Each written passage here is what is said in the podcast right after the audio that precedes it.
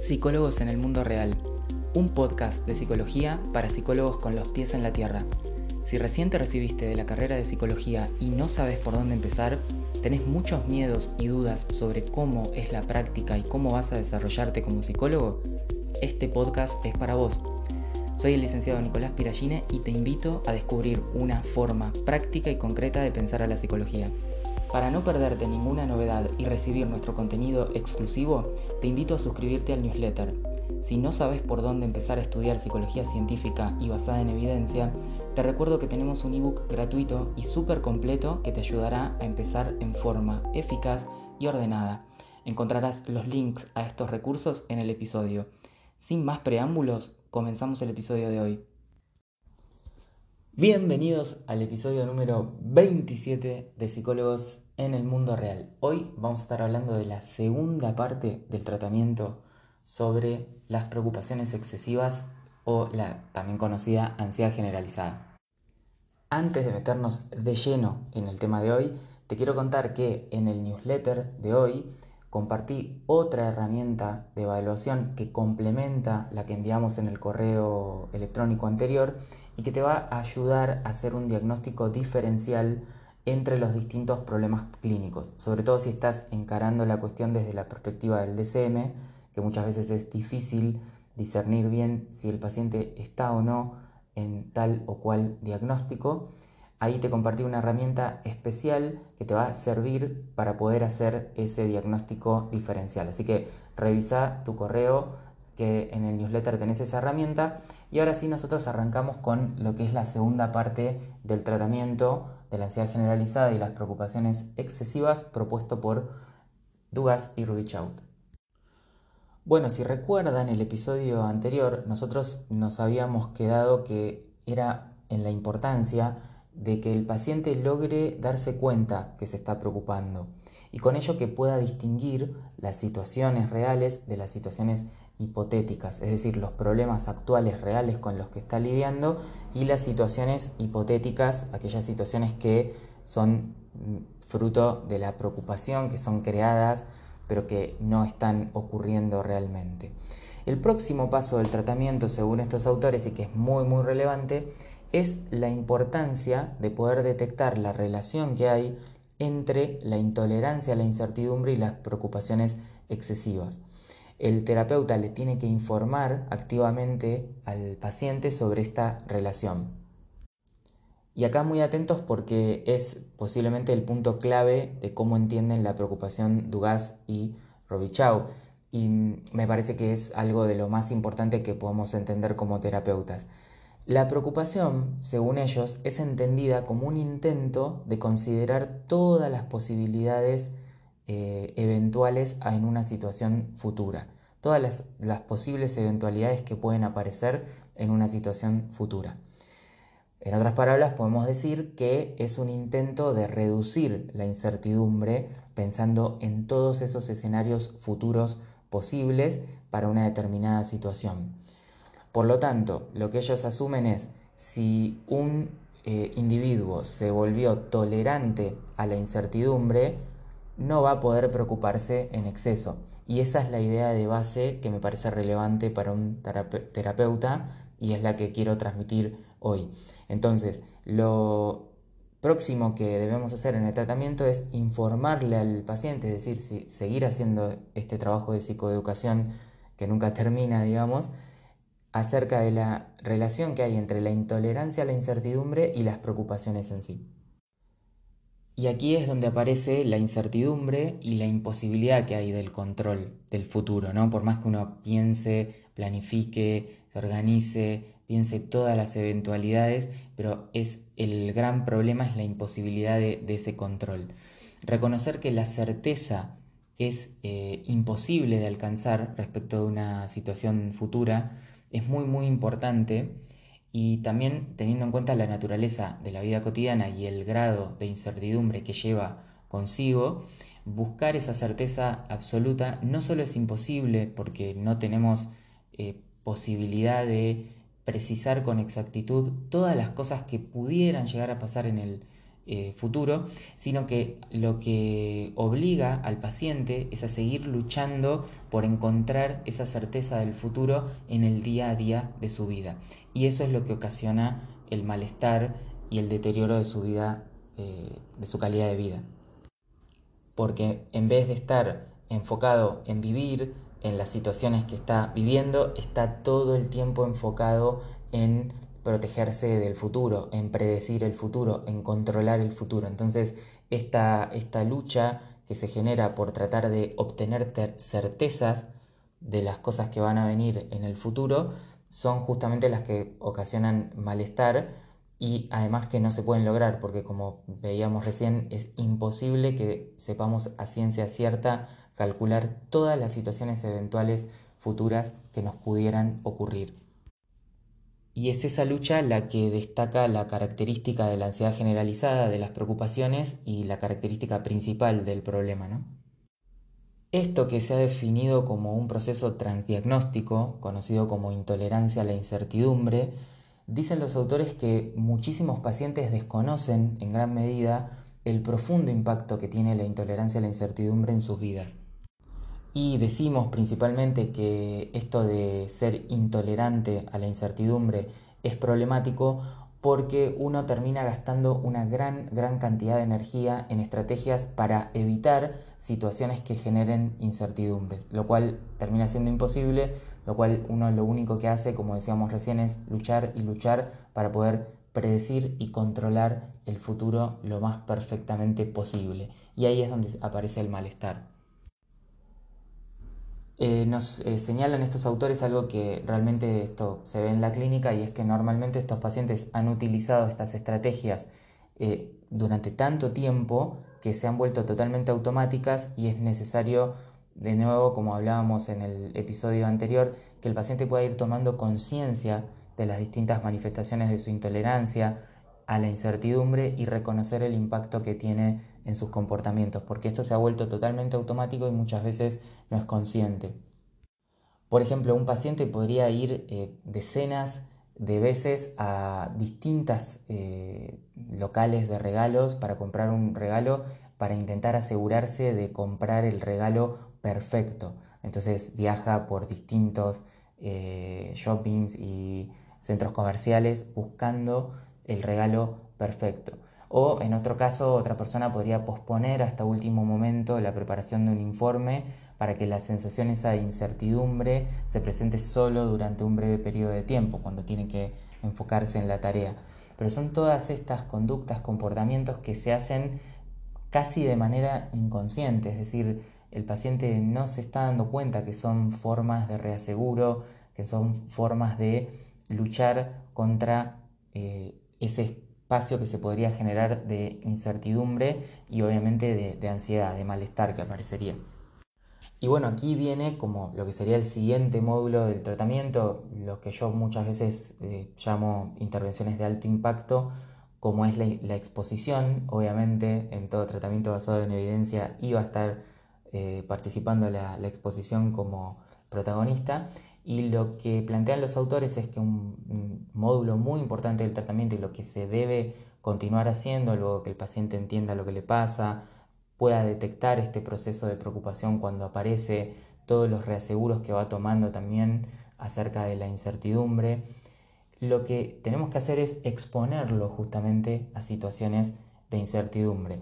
Acá no, es un episodio del podcast sobre exposición, tenemos un episodio del, del podcast sobre exposición donde hablo un poco sobre esa técnica, pero mm, lo importante es que mm, poder generar situaciones eh, de la vida cotidiana, situaciones que generan incertidumbre y preocupación al paciente y que pueda ir paulatinamente, progresivamente exponiéndose a esas situaciones. Recuerden que le habíamos eh, podido explicar al paciente la inutilidad que tenía la preocupación en sí misma como una forma de solucionar un problema o como una forma de afrontar la ansiedad. Entonces ahora le estamos presentando una estrategia alternativa y justamente opuesta. En lugar de evitar la incertidumbre, lo que se alienta es que el paciente la pueda ir buscando y experimentando a la incertidumbre, o sea, exponerse a la incertidumbre. O sea que las situaciones que vamos a generar las situaciones a las cuales los vamos a exponer justamente son situaciones que tienen que inducir la incertidumbre para que el paciente se pueda exponer y pueda lidiar con esa eh, sensación que en definitiva es normal porque ninguno sabemos exactamente qué es lo que va a pasar en el futuro. Entonces, este siguiente paso es muy muy importante y tiene que ver con poder diagramar, diseñar situaciones de exposición a la incertidumbre que permitan generar la ansiedad. Justamente vamos a afrontar esa experiencia de ansiedad, de incertidumbre que va a surgir y la hipótesis que tenemos es que las preocupaciones van a disminuir en la medida que el paciente pueda volverse más tolerante a la incertidumbre. Como última parte de todo lo que estamos trabajando acá sobre ansiedad generalizada, preocupación excesiva y demás, quería eh, comentar cómo se abordan las preocupaciones eh, hipotéticas. Em, vieron que una cosa que comúnmente nos pasa cuando estudiamos la preocupación desde una perspectiva clínica es preguntarnos cómo trabajar esos miedos improbables o inexistentes o que nunca han ocurrido y que tal vez nunca vayan a ocurrir, cómo intervenimos eh, con lo que eh, sabemos de eliminación de miedo, de exposición, de extinción de una respuesta de ansiedad en esos casos. Noten que en los casos de situaciones temidas hipotéticas que no están existiendo actualmente, no podemos aplicar resolución de problemas porque la situación temida no ha sucedido y es posible incluso que nunca suceda. Por lo tanto, cualquier intento de resolución de problemas sería improductivo y no se debe plantear el tratamiento desde ahí, cuando hay un problema de una situación hipotética, ¿no? cuando hay un miedo que no está existiendo en la realidad misma.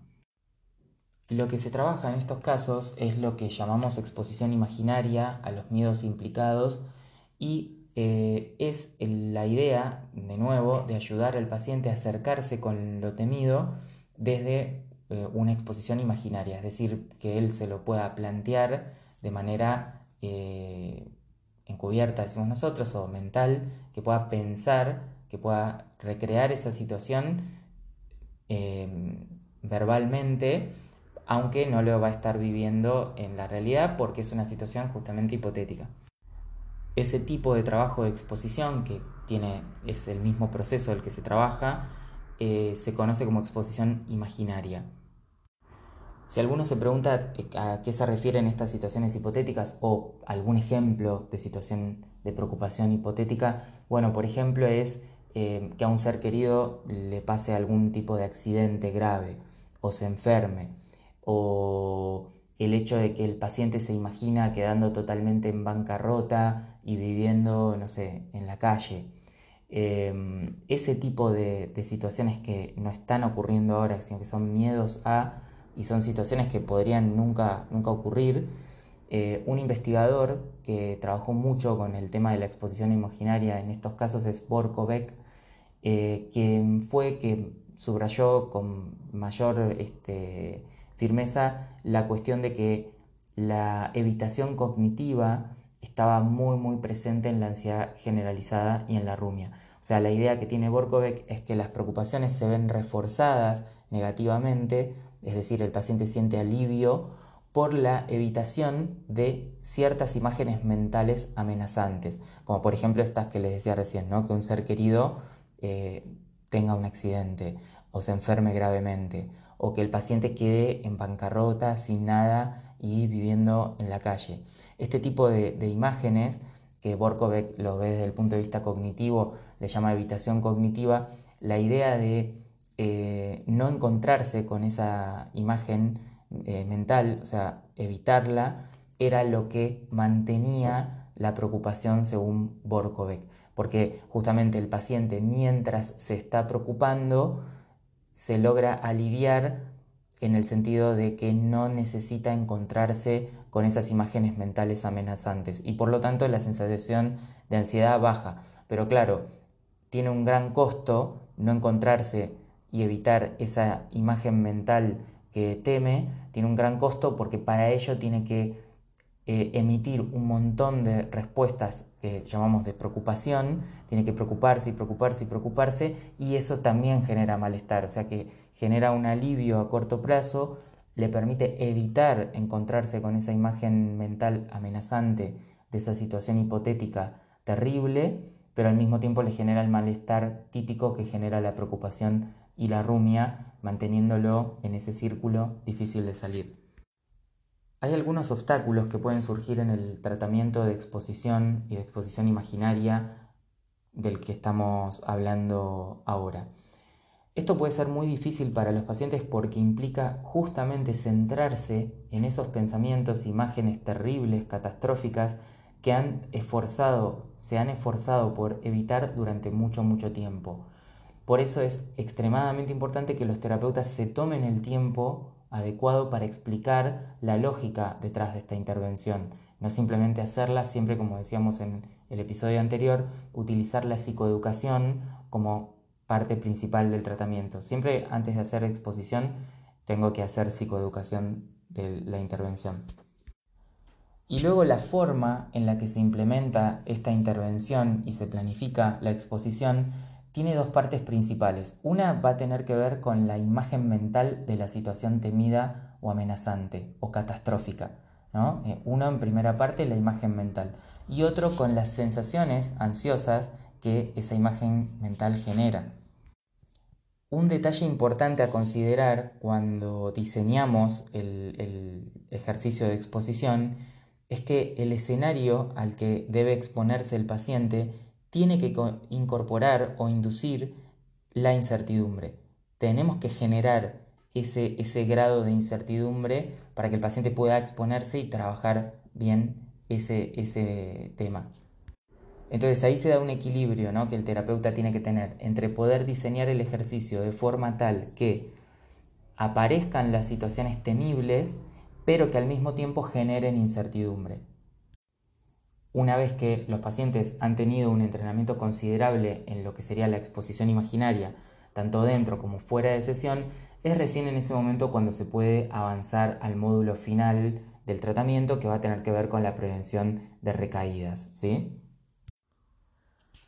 Muy bien, básicamente ese es todo el tratamiento, así contado paso por paso, módulo por módulo, propuesto por Tugas y Rubichout en lo que es la ansiedad generalizada y el tratamiento de las preocupaciones excesivas. Hoy hablamos de exposición, de exposición en vivo y de exposición imaginaria y de cómo se trabajan los aspectos principales en relación a las situaciones esas hipotéticas, temidas, que muchas veces surge esa duda en, los chicos cuando están supervisando, cuando, cuando arrancan a atender, que es como cómo hago exposición con con el temor a la muerte, o el temor a una enfermedad, o el temor a la bancarrota, como decíamos recién, o el temor a algo que no está presente, cómo trabajo ese tipo de, exposición, cómo hacer eso desde la exposición imaginaria y también cómo diseñar la exposición de tal forma que la exposición pueda tocar algunas cuestiones, activar algunas cuestiones relacionadas con la incertidumbre. Y después va a venir el módulo de prevención de recaídas. ¿sí? Mm, esto lo dejamos por ahí para más adelante porque me gustaría abordar, si a ustedes les interesa el tema, la preocupación y la rumia y la, prevención sobre las recaídas desde la preocupación y la rumia como proceso. Me refiero a como proceso transdiagnóstico, más allá de que esté dentro de lo que en el DCM se conoce como trastorno de ansiedad generalizada. Hasta aquí llegamos por hoy, un episodio un poquitito más corto. Les cuento que, como les decía al comienzo del episodio, en el newsletter enviado el día de hoy, en el correo del lunes, van a encontrar un recurso clínico complementario, que es un cuadro para el diagnóstico diferencial, que les va a permitir diferenciar los distintos trastornos clínicos de lo que es la ansiedad generalizada. Si bien nosotros no trabajamos específicamente con el DCM y soy muy crítico al respecto, sé que a veces por trabajar en algún sistema de salud o por tener que emitir un informe o por el hecho de estar trabajando en algún equipo eh, de salud, te lo pueden pedir y es importante que sepas hacer un diagnóstico diferencial con la mayor precisión posible. Y por otro lado, a veces te sirve y te orienta tener con mayor claridad un diagnóstico para orientarte hacia algunas intervenciones o hacia algunos tratamientos en vez de otros. Así que siempre le digo a mis alumnos que eh, como complemento la idea de pensar el diagnóstico desde el DCM tampoco es que está mal y hay que evitarla. Podemos tenerlo como un complemento a lo que va a ser la conceptualización del caso y el análisis funcional. Todas estas herramientas que te estoy compartiendo por el newsletter y que puedes agregar a tu caja de herramientas y que puedes utilizar con tus pacientes, siempre recordá hacerla de manera contextualizada dentro de la conceptualización del caso, dentro del análisis funcional adecuado de tu paciente y nunca de manera general porque cada receta general debe adaptarse a la realidad única que es cada uno de nuestros pacientes.